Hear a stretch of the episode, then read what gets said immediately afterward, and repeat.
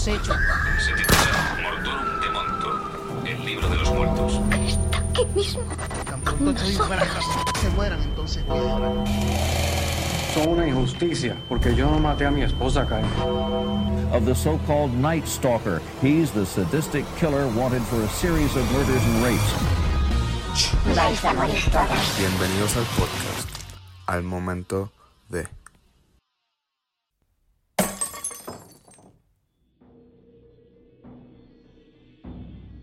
Saludos mi gente, buenos días, buenas tardes, buenas noches, depende el momento en que te encuentres escuchando este podcast. Bienvenidos a un nuevo, nuevo episodio del momento de podcast, el mejor podcast de True Crime en español que está allá afuera en cualquier plataforma que existan podcasts en español de True Crime. El de nosotros es, el de nosotros es el mejor. Gracias a ustedes que están toda la semana o bisemanal, porque ahora el podcast pues lo estoy haciendo bisemanal, ahí esperando eh, un nuevo episodio para ayudarlo a pasar, sea el tapón en la carretera, el tráfico, las horas en el trabajo, en la universidad, sea eh, la situación que ustedes estén pasando, que ustedes usen este podcast para aliviar ese, ese momento, ¿verdad? Aquí estoy yo para darle a ustedes su dosis de crimen, ¿ok? Eh, antes de empezar, ¿verdad? Quiero que todas las personas que me están escuchando este, hoy lunes, eh, Puerto Rico se encuentra bajo aviso de tormenta tropical. Fenómeno, un fenómeno atmosférico que no nos visita desde la última vez en Marías o Puerto Rico. Todas las personas que me escuchan Puerto Rico, República Dominicana o es islas adyacentes a nosotros. Eh, prepárense, eh, estoy con ustedes, no estamos solos no es la primera vez que esto pasa. So, vamos a esperar, ¿verdad? Que, que nada llegue. Eso, esto es, si lo están escuchando eh, hoy lunes, este fenómeno está puesto a pasar el jueves. So, estamos juntos otra vez todos aquí. Mucha fuerza, ¿verdad? Muchas, muchas cosas buenas. Espero que nada pase. Pero de que llegase a pasar, pues estamos unidos otra vez eh, en esto que, es algo que a nosotros, pues, por estar en el Caribe, por ser una de las primeras islas en estar eh, de frente a cualquier cosa que venga eh, de, huracanes desde, desde África, pues nosotros somos los primeros en recibir cualquier tipo de- de fenómeno, ¿verdad? So, esta es la primera vez que esto pues, nos vuelve a pasar desde el huracán María en el 2017. So, estoy con ustedes, estamos juntos, estamos juntos en esto, ¿verdad? Pero esperando lo mejor que nada suceda y que pues, pues se desintegre o, le pase algo así, se desvíe eh, para, para, para otro sitio que no sea tierra, ¿verdad? Y nadie sa- salga afectado de esto. Pero, volviendo a nosotros, eh, gracias a todas las personas que me han escrito recomendándome Mindhunter. No la he visto, bueno, honestamente ando un poco ocupado en otros proyectos, los cuales he mencionado anteriormente, que por eso pues me quitan un poco de tiempo del podcast. Eh, editando un cortometraje, el cual fui parte en el mes de mayo y ya está a punto de ser entre- entregado. Perdón. Eh, y si quieren ver el trailer, pueden visitar la, mi página de Instagram, donde lo tengo allí, eh, Marciano PR rayita abajo, underscore al final. Pueden ver, eh, pronto vamos a estar en algunos cines seleccionados en Puerto Rico para hacer el, el screening especial, el screening oficial de ese cortometraje. Eh, son más noticias, pueden seguir en esa página o en la página del momento de ello. Voy a poner donde lo vamos a estar presentando. Creo que hasta ahora es en septiembre o octubre, dependiendo del panorama de aquí a allá, ¿verdad?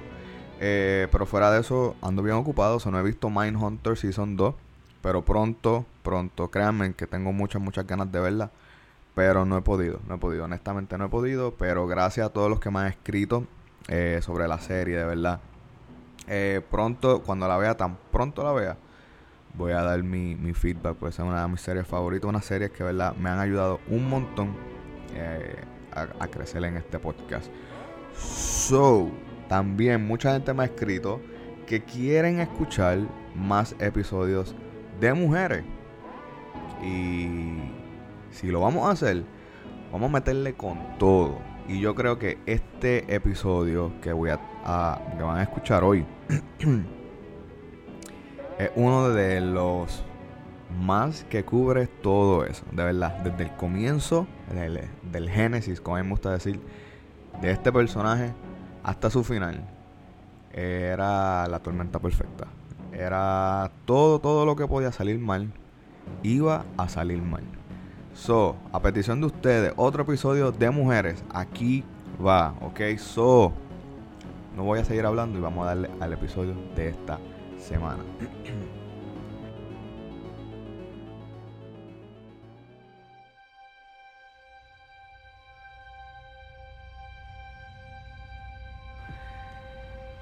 Este, este personaje, ¿verdad? Del cual yo les vengo a hablar hoy, eh, es la cara, es la representación femenina, o sea, es, es la abanderada, vamos a decirlo así, eh, de la categoría femenina en los asesinos en serie en los Estados Unidos. Claro está.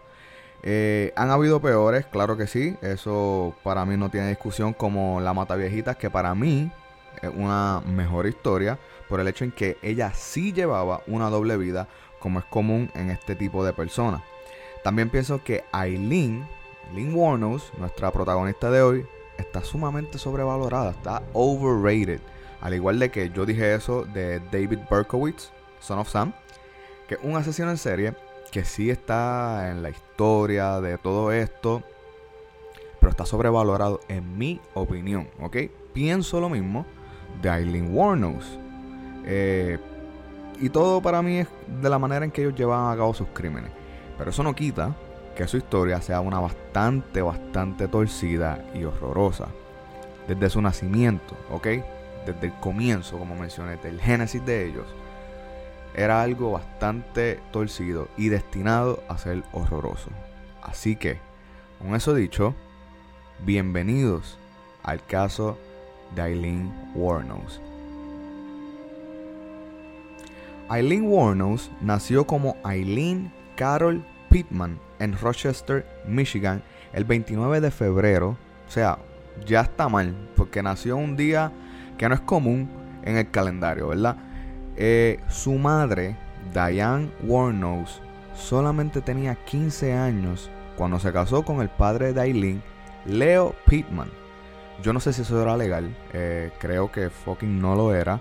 Eh, pero a menos de dos años después y dos meses de que naciera Eileen, Diane solicitó el divorcio.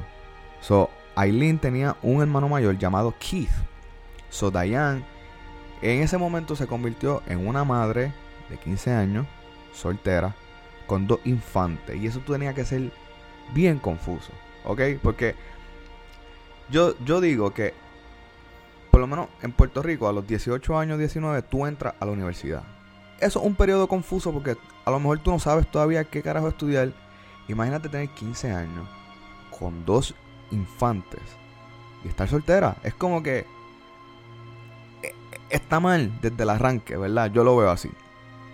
Warnos, o sea, Eileen, nunca conoció a su padre Leo Pittman, porque este está en prisión por violación e intento de asesinato de una niña de 7 años. ¿Ok? ¿Escucharon bien? Violación e intento de asesinato a una menor de 7 años. El mismo hombre que embarazó dos veces y se casó con una menor de 15 años, ahora está en prisión por violación e intento de asesinato. Leo Pittman, el padre de Aileen, fue considerado esquizofrénico y fue condenado por delitos sexuales contra, contra niños.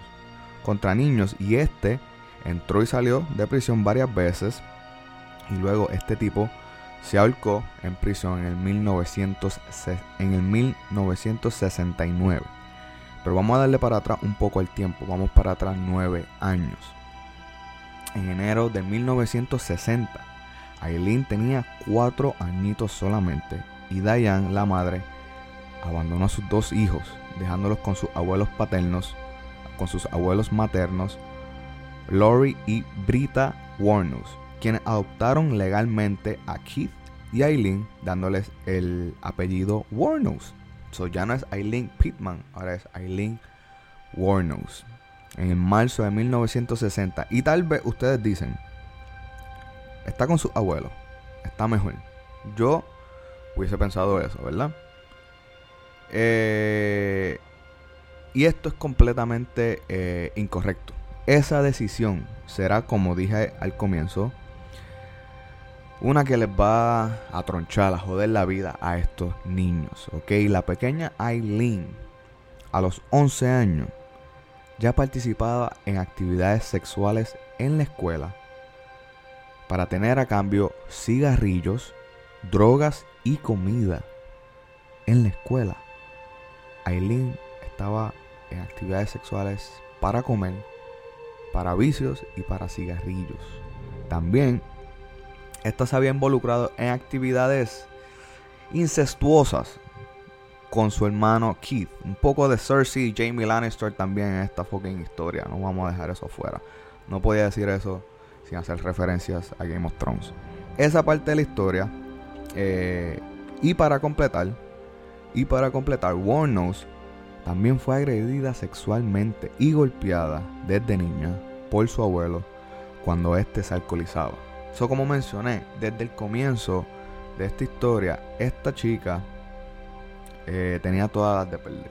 De verdad, no había como que algo positivo, algo optimista en ella. Eh, no en ella, sino en, en, su entorno, en lo que, ¿verdad? Porque a veces tú puedes tener un comienzo, un entorno bien, bien malo, bien oscuro, bien negro, bien jodido. Pero de verdad está en ti tratar de salir de eso. Lamentablemente, aquí era todo lo contrario. Según sus acusaciones, antes de ser golpeada, eh, antes de que éste la, la, golpeara, antes que éste la golpeara, él la obligaba a quitarse la ropa. Esto las acusaciones sobre su abuelo. En el 1970, ¿okay? a los 14 años, Eileen Warnos quedó embarazada después de haber sido violada por un amigo de su abuelo. Eh, la historia de verdad está bien, bien, bien torcida, como mencioné. Y, gente, eh, yo solamente estoy en la primera página de mi libreto. So, es una historia bien, bien retorcida. Warnos dio a luz en un lugar, eh, en un hospital, ¿verdad? De madres solteras. Y el niño fue puesto en adopción. Que para mi opinión es la mejor fucking decisión que han tomado en todo este momento, hasta la historia, ¿verdad? De, lo que llevamos. Es la mejor decisión que yo he escuchado que esta familia o, esta chica ha podido tomar, ¿ok? En lo que va de historia. Pocos meses después del nacimiento de su bebé, eh, Warnos abandonó la escuela cuando su abuela murió por unas complicaciones que tuvo en el hígado. Eh, Warnos y su hermano pues se convirtieron huérfanos del Estado, ¿verdad? Y cuando tenían 15 años, su abuelo la echó de la casa y esta comenzó a mantenerse eh, por medio de la prostitución. Y esta vivía en unos bosques cerca de su casa. Esa parte de los bosques es bastante real eh, porque aún hoy, 2019, cuando yo salí de la Florida, eh, habían bosques donde tú pasabas en la autopista y tú veías casetas de acampar en un sitio que no era de acampar, simplemente gente vivía allá adentro, en esos bosques. Tú los veías, tú veías cuando tú pasabas en tu automóvil eh, el área boscosa y se veían pequeñas comunidades en casetas de acampar donde la gente vivía. esa parte todavía es bastante eh, viva. Ok, so yo les voy a resumir los próximos 13 años de vida de Eileen Warnos desde ese momento que su abuelo la sacó de la casa en el 1974 hasta el 1987. Eileen se mudó para nada más y nada menos que para el estado de la Florida. Yo trato de no hacerle mala campaña de turismo al estado de la Florida, pero es que tiene las peores historias, las peores leyes en el fucking mundo, la verdad. Esta joven entró y salió de la cárcel por robo de autos, asaltos, peleas en bares, prostitución, ley de armas, fraude y forjación de cheques, obstrucción a la justicia y drogas. Esta joven lo hizo todo, mi gente. Todo. Todo menos secuestro y asesinato. Fuera de eso, Aileen fue arrestada por casi todos los delitos escritos en la ley. ¿ok? Pero Aileen durante esta carrera criminal se casó con un señor un poco mayorcito que ella, ¿verdad? Este era el presidente de un club de yates en la ciudad de fucking Daytona, Florida, ¿ok? Louis Grant Fell, de 69 años. Pero, pero lamentablemente en el amor tampoco le iba muy bien a Aileen, porque esta fue arrestada. Esta fue arrestada por darle una paliza a su esposo Lewis con su propio bastón de caminar. A un viejo de 69 años, what the fuck estabas pensando Aileen Wuornos? Lewis le puso una ley de protección, pero en ese momento, en ese interín, el hermano mayor de Aileen, Keith, el Jamie Lannister de esta historia, eh, murió por eh, cáncer en el esófago.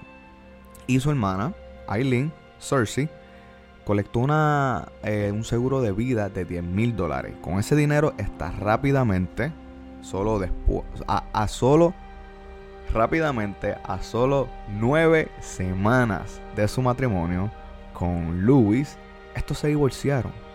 Y alrededor de ese tiempo, Warnos conoció a Tyria Moore, que es otro personaje que es bien importante en esta historia también, ¿ok?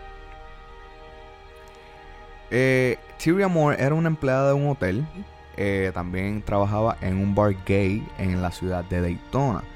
Estas se mudaron juntas y Warnos, eh, pues, mantenía a Tyria y a y ella misma con sus ganancias por la prostitución. Y desde ese momento era cuestión de tiempo o cuestión de alguna mala decisión para que Aileen se convirtiera en el monstruo el cual todos sabemos que se convirtió. El 30 de noviembre de 1989, Aileen, aún ejerciendo su trabajo como prostituta en las noches, entra en el vehículo de Richard Mallory. Mallory, de 51 años, era dueño de una tienda electrónica en la ciudad de Clearwater, Florida.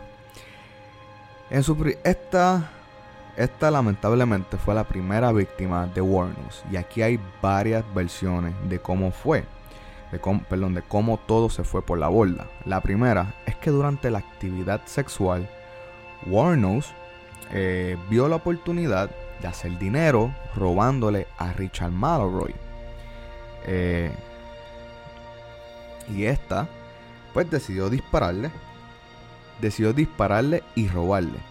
La segunda, y esta es la versión que usaron en la película Monster, se dice que Aileen eh, pues lo hizo en defensa propia.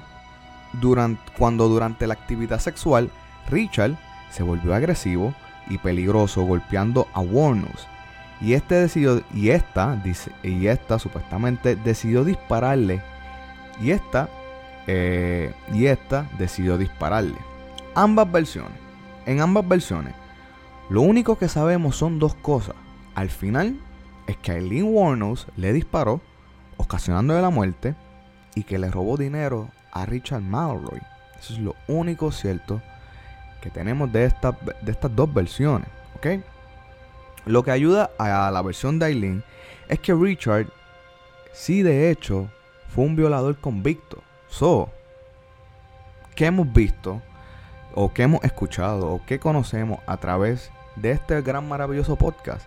Es que esta gente tienden a reincidir en sus crímenes, ¿sabe? En, sus conductas. So, ese hecho de que este hombre sí, de, sí fue convicto por violaciones ayuda un poco a la versión de Malroy, a la versión de Aileen. El 13 de, el 13 de diciembre su cuerpo fue encontrar, su cuerpo fue encontrado varias millas de distancia en una zona bastante boscosa. Richard había recibido varios disparos, pero fueron dos en el área del pulmón los que le ocasionaron la muerte esa noche.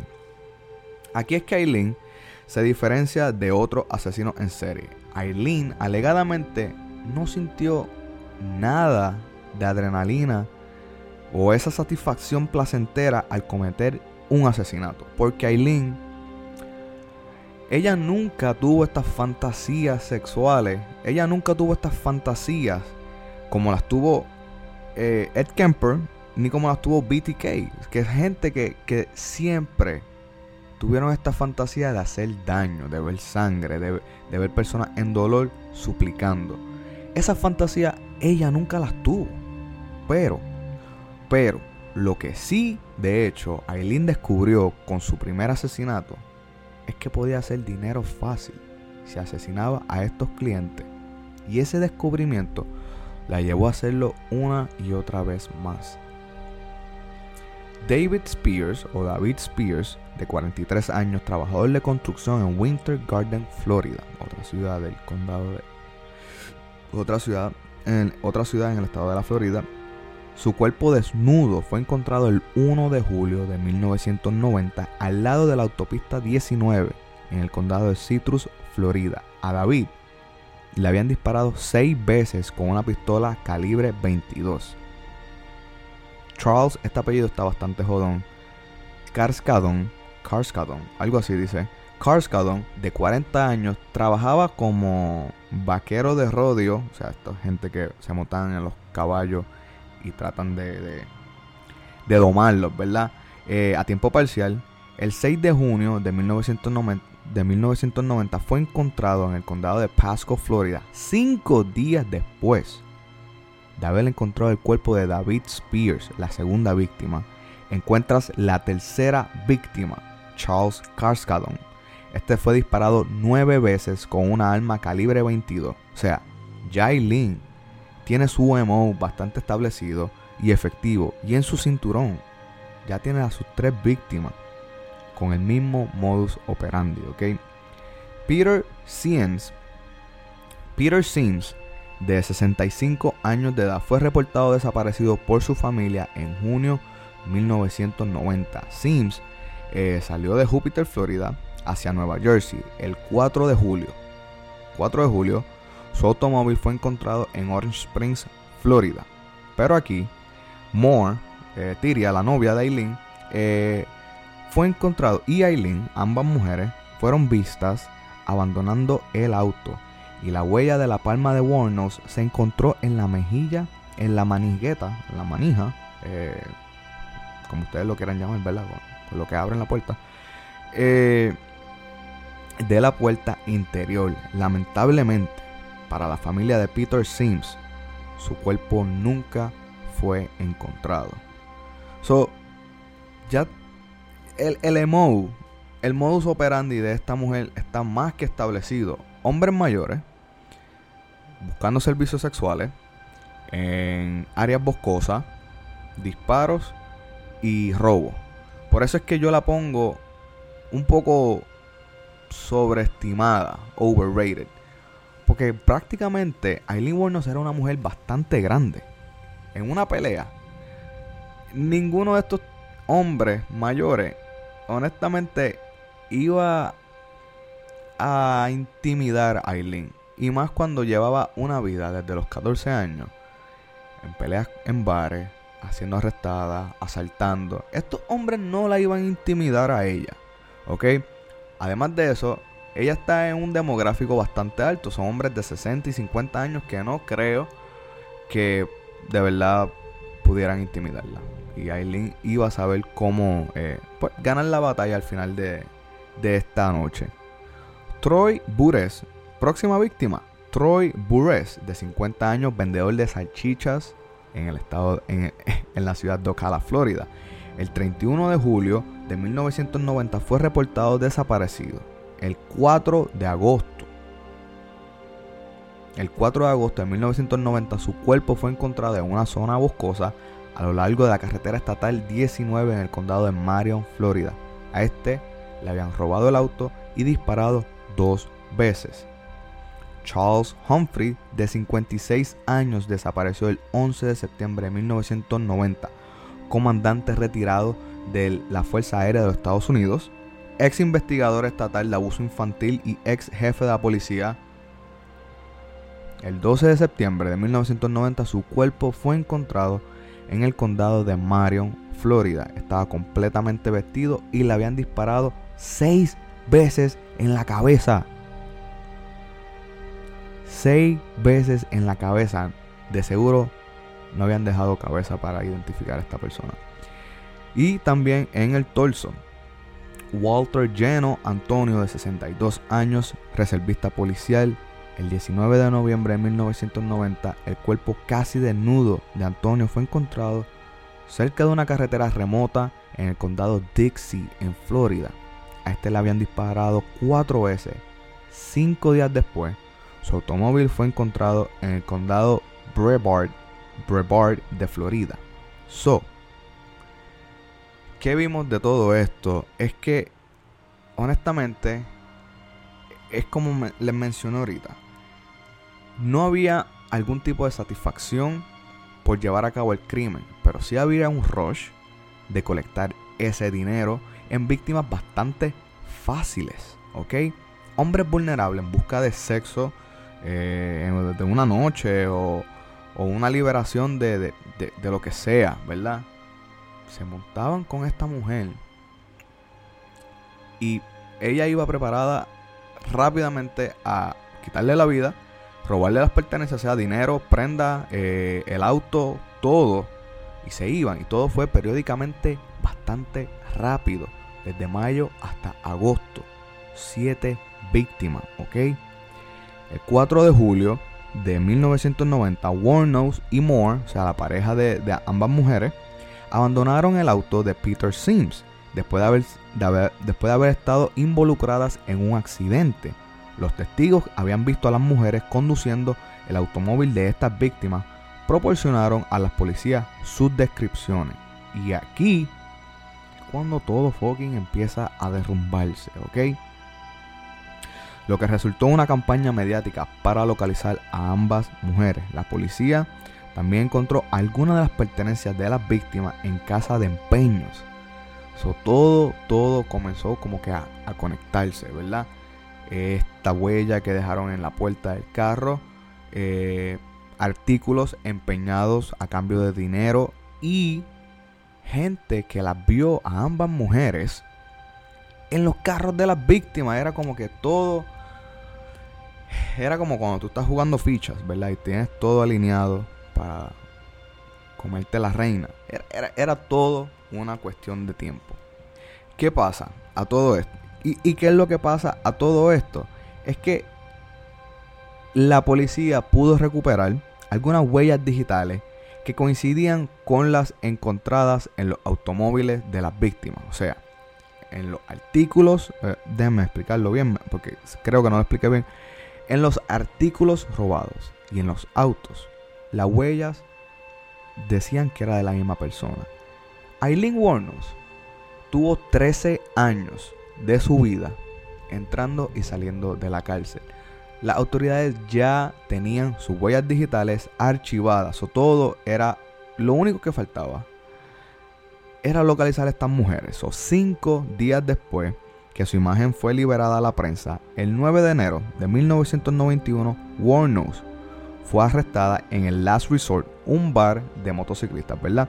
La policía localizó a Moore, a Tyria Moore, la, la novia de ella, al día siguiente en Scranton, Pensilvania. Según en la película, estas mujeres eh, tuvieron una pelea y se separaron. Porque también, según en la película, Tyria no. Como que no estaba muy de acuerdo. Eh, honestamente, Tyria, supuestamente, según la película, vuelvo y digo, no sabía nada de dónde Aileen estaba sacando ese dinero. Supuestamente todo era eh, por la prostitución. Ella sí sabía que Aileen se prostituía para mantenerlas. Pero de momento Aileen estaba llegando en carros, con artículos, con mucho dinero. Tyria nunca pensó, supuestamente en la película, eh, y ahorita voy a hacer una aclaración de la película, eh, que era a causa de estos asesinatos, ¿ok? So, estas mujeres en esta parte de la historia en la película se separan. Tyria se va a Scranton, Pensilvania, a casa de sus familiares. Ella después So, ella, después de una relación con Aileen de cuatro años y, pr- y prácticamente cómplice de algunos crímenes, esta acordó dar una confesión de Warnus a cambio de inmunidad judicial. En pocas palabras, esta mujer prácticamente estaba dispuesta a decir todo, todo, todo en contra de Eileen Warnos simplemente por evitar cualquier proceso eh, judicial en su contra. Bajo guía de la policía, Moore hizo numerosas llamadas telefónicas a Warner pidiéndole ayuda para limpiar su nombre. Y tres días después, el 16 de, el 16 de enero de 1991, Warner confesó a los asesinatos. Ella afirmó que los hombres habían intentado violarla y los mató en defensa propia. So, el 14 de enero de 1999, so, el 14 de enero de 1999, Warnos fue fue a juicio por el asesinato de Richard Mallory, la primera víctima. El 27 de enero de 1992, esta fue condenada por el asesinato de Mallory con la ayuda del testimonio de Tyria Moore. So, Tyria, literalmente, la pareja de esta, fue pieza clave para la convicción de Eileen Warnos. En su sentencia, los psiquiatras de la defensa de Eileen eh, declararon que mental que declara, declararon que Eileen por los trastornos que pasó en su niñez, esta estaba mentalmente inestable y había sido diagnosticada con trastorno límite de personalidad, borderline personality, y un trastorno de personalidad antisocial. Y eso era cierto.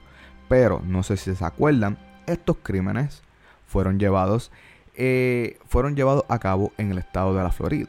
So, como es de esperar, estos rápidamente estaban dispuestos a ofrecer la pena de muerte en el juicio contra Eileen, y cuatro días después, Eileen Warnos fue sentenciada a muerte por el asesinato de Richard Mallory. El 15 de mayo de 1992, Warnos recibió tres sentencias de muertes más. Aunque uno solo puede morir una vez en esta vida, el estado de la Florida le dio tres sentencias de muertes más. Eso es estúpido. ¿Ok? Pero nuevamente estamos hablando del estado de la Florida. En junio de 1992, Warnos se declaró culpable también por el asesinato de Charles Cascadon. En noviembre de 1992, Eileen recibió su quinta sentencia de muerte. Esta mujer no es un gato que tiene nueve vidas, ¿ok? Cinco sentencias de muerte es estúpido. Pero los prosecutors y los, los DA y los prosecutors del estado de la Florida eh, veían esto como una victoria, pero además de eso, veían eso como una lección para cualquier otro tipo de asesinato o de asesino en serie que siguiera, que, que intentara ver esto. Sobre todo, esto fue un ejemplo. Eso es plain and simple. Esto quisieron hacer un ejemplo de Eileen. No sé si se, no se presentaron cargos en su contra por el asesinato de Peter Sims, porque su cuerpo nunca fue encontrado. en total, tenemos siete víctimas, y de esas siete víctimas de Eileen Warnos, eh, y estas siete víctimas, Eileen Warnos recibió seis sentencias de muerte por cada uno de los cuerpos encontrados. ¿Ok? Pero para todo esto, eh, había una salida, ¿verdad? Una salida para una salida para que ella pudiera escapar de la silla eléctrica y la defensa iba a intentar todo, todo lo posible para evitar que su cliente muriera. Y eso eh, era usar el diagnóstico que decía que Eileen Warnos estaba eh, mentalmente inestable para ir a juicio. Si esto efectivamente se hacía correctamente, si este diagnóstico de que estaba mentally ill o incapable se usaba correctamente, Eileen Warnos sí, de hecho, podía escapar la silla eléctrica y ser enviada a un hospital eh, de criminales de mente como, como Arkham, ¿verdad? El, de Batman, donde meten a todas estas personas eh, que son criminales, criminally insane, le dicen en inglés. Es que no me salía en español. Eh, que en mi opinión es peor que una fucking cárcel, ¿verdad? Que, que, que ir a la, a la silla eléctrica, pero por un lado estás vivo, ¿verdad? Eh, y el problema es que Aileen, en todas las entrevistas que están grabadas en YouTube, sobreactuó y nadie, nadie le creyó que en realidad estaba mal de sus facultades mentales porque se veía todo, todo, todo sobreactuado. Y tal vez sí tenías tu diagnóstico, tal vez sí de hecho tuviste muchos trastornos eh, por lo que viviste en tu niñez. Pero al sobreactuarlo, nadie quien le creía. Y eso, pues, fue un intento que la defensa eh, quiso jugar esa carta para sacar a su cliente de la silla eléctrica. Pero lamentablemente no funcionó, ya que Aileen lo sobrevendió, vamos a decirlo de esa manera, ¿verdad? Warnos contó también varias historias inconsistentes sobre los asesinatos. Inicialmente, esta afirmó que los siete hombres habían intentado violarla mientras trabajaba como prostituta. Luego se retractó de la defensa. Luego se retractó y dijo que era todo en defensa propia. Luego se retractó de, decir que era en defensa propia. So, la sobreactuación a tus problemas mentales, a tu enfermedad, ¿verdad? Y la inconsistencia en tu historia. Nada de eso mezcla. Y el jurado y, el Estado usaron también todo eso en su contra para probar que Eileen Warren no se estaba mintiendo, ¿ok? Durante una entrevista con el cineasta Nick Broomfield, cuando, cuando pensó que las cámaras estaban apagadas, este le dijo que de hecho todo era en defensa propia, pero que no podía soportar estar en Death Row, que es eh, el área de las cárceles que yo he mencionado, donde están todos los eh, presos esperando ser ejecutados. De nuevo, hago referencia a la película Green Mile, La Milla Verde, que te enseñan un poco cómo es ese, esa área, saber el estrés de no saber qué va a hacer en tu día porque estás encerrado las 24 horas con los peores criminales de, de la cárcel esperando ser ejecutado. Es como que un malísimo, es la peor área de las cárceles. Esta decía que no soportaba estar ahí. Cuando esta llevaba ahí, que no soportaba estar ahí ya por ese periodo de 12 años y que en ese momento ella solamente quería morir. Durante múltiples intentos de apelar la sentencia, ¿verdad? Como yo he dicho, una vez te sentencian, eh, por lo menos en los Estados Unidos, hago referencia a los Estados Unidos, porque sé que en Rusia te sentencian y en tres meses te ejecutan. En Estados Unidos tarda años. Y como mencioné no hace mucho, ahora si antes tardaba 10 años, hoy puede tardar 15 o 20 años con tanta pelea que las farmacéuticas tienen con el uso de la droga para la inyección letal. So, esta ya llevaba 10 años, perdón, 12 años. So, después de múltiples intentos de apelar la sentencia, Eileen Warnos por fin tumbó la actuación y dijo su mejor línea y por la cual esta mujer será recordada. Y cito, no le gasten más el dinero a los contribuyentes del país y de una vez mátenme. Final de la cita. So, básicamente Aileen estaba ya cansada de las apelaciones, del proceso judicial de para atrás y para adelante, de que te sentenciaron, tenemos que apelar esta. No, eh, la apelación no fue aprobada. Estamos hablando de seis sentencias de muerte. Si apelar una es difícil, seis es imposible, es casi imposible, ¿ok?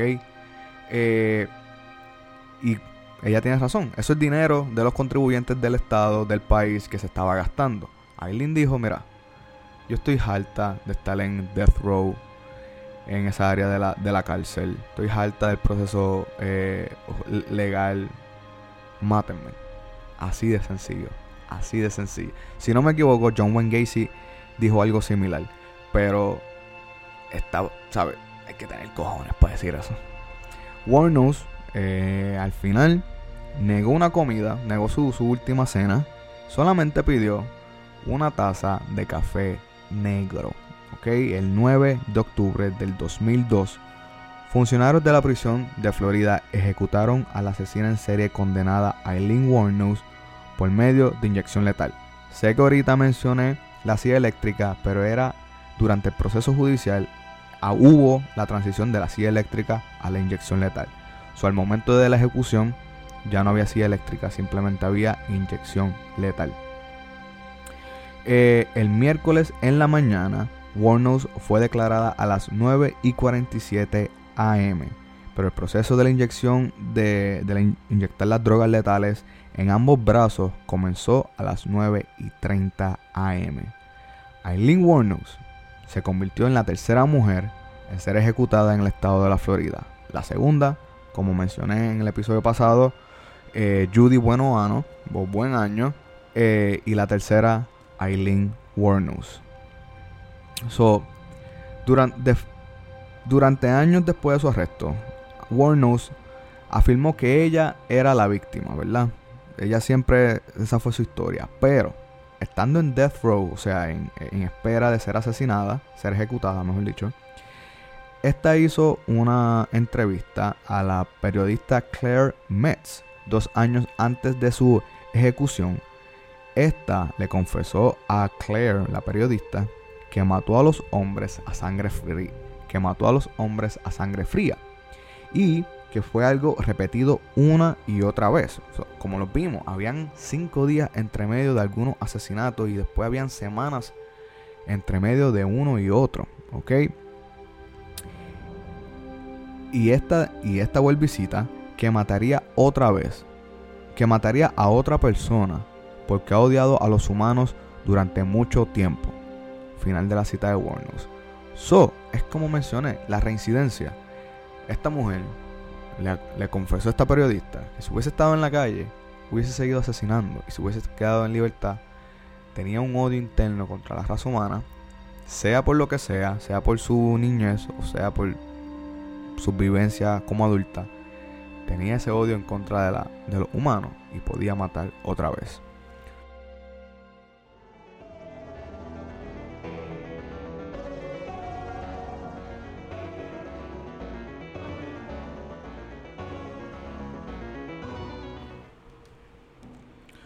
So ahí lo tienen mi gente, el caso de esta semana, Eileen Warnos. Mencioné brevemente la película Monster, eh, ganadora del Oscar a la mejor actriz, a Charlize Theron, por interpretar a Eileen Warnos. Eh, esa película ha sido bastante criticada porque hay muchas cosas que se cambiaron para hacerla eh, amigable al cine, apta para cine. So, la historia contada en la película no toda es real, es bastante adaptada y no narrada de la manera real en que pasaron los sucesos. Como mencioné, el primer, la primera víctima del primer asesinato en la película es mostrado como si ese hombre le intentó violarla. Y hay muchas versiones que dicen que no, que y ella lo dice al final que no, que ella no fue víctima, que ella los mató a todos. Eh, so, esa película en cuestión de referencia es bastante inconsistente. So, la pueden ver, creo que está en Roku Channel, eh, porque yo la he visto. Pero en cuestión de, información, de referencia, es bastante inconsistente. So, la pueden ver. Para mí no está muy buena. Pero de nuevo, es una película ganador, ganadora al Oscar, la mejor actriz. Eso la pueden ver si, si desean. Pero no es una buena fuente de información. Es lo que quiero decir de la película. So ahí lo tienen mi gente. Eileen Warnos es literalmente la versión eh, femenina de los asesinos en serie. Es la cara de, de los asesinos en serie en mujeres en los Estados Unidos. Para mí, super overrated. Para mí, asesinos en serie, yo diría Catherine Knight, que está súper brutal esa historia. Eh, para mí, Judy Buenoano, Buenoaño tiene mejor historia Eileen Warnos, pero el hecho de que haya sido ejecutada a mí me da ese ciclo de, de asesinos en serie. Eh, su, su, es como que lo hizo todo hasta ser ejecutada. So, eso yo le doy como que pues vamos a ponerla ahí, pero siento que hay mejores historias allá afuera. Pero como quiera, una historia que, que se tenía que mencionar en el podcast, porque de nuevo, esta mujer es la cara de todas las femeninas, las féminas allá afuera en cuestión a los asesinatos en serie. So, Mi gente, espero que se lo hayan vacilado, espero que les haya gustado el caso de esta semana. Yo los veré próximamente, ¿verdad? Depende cómo vengan las condiciones climáticas para Puerto Rico. Estaré compartiendo con ustedes próximamente. So, hasta ese nuevo próximo episodio, ¿verdad? Los quiero. Espero que todo fluya bien de aquí a esta semana y, nada malo pase con este fenómeno atmosférico que se acerca Dorian hacia Puerto Rico. Eh, pero los quiero mucho. Recuerden, como siempre nos damos cuenta, siempre es quien menos tú piensas que es. Los quiero y los veo, la y los veo próximamente en un nuevo episodio de Al Momento de.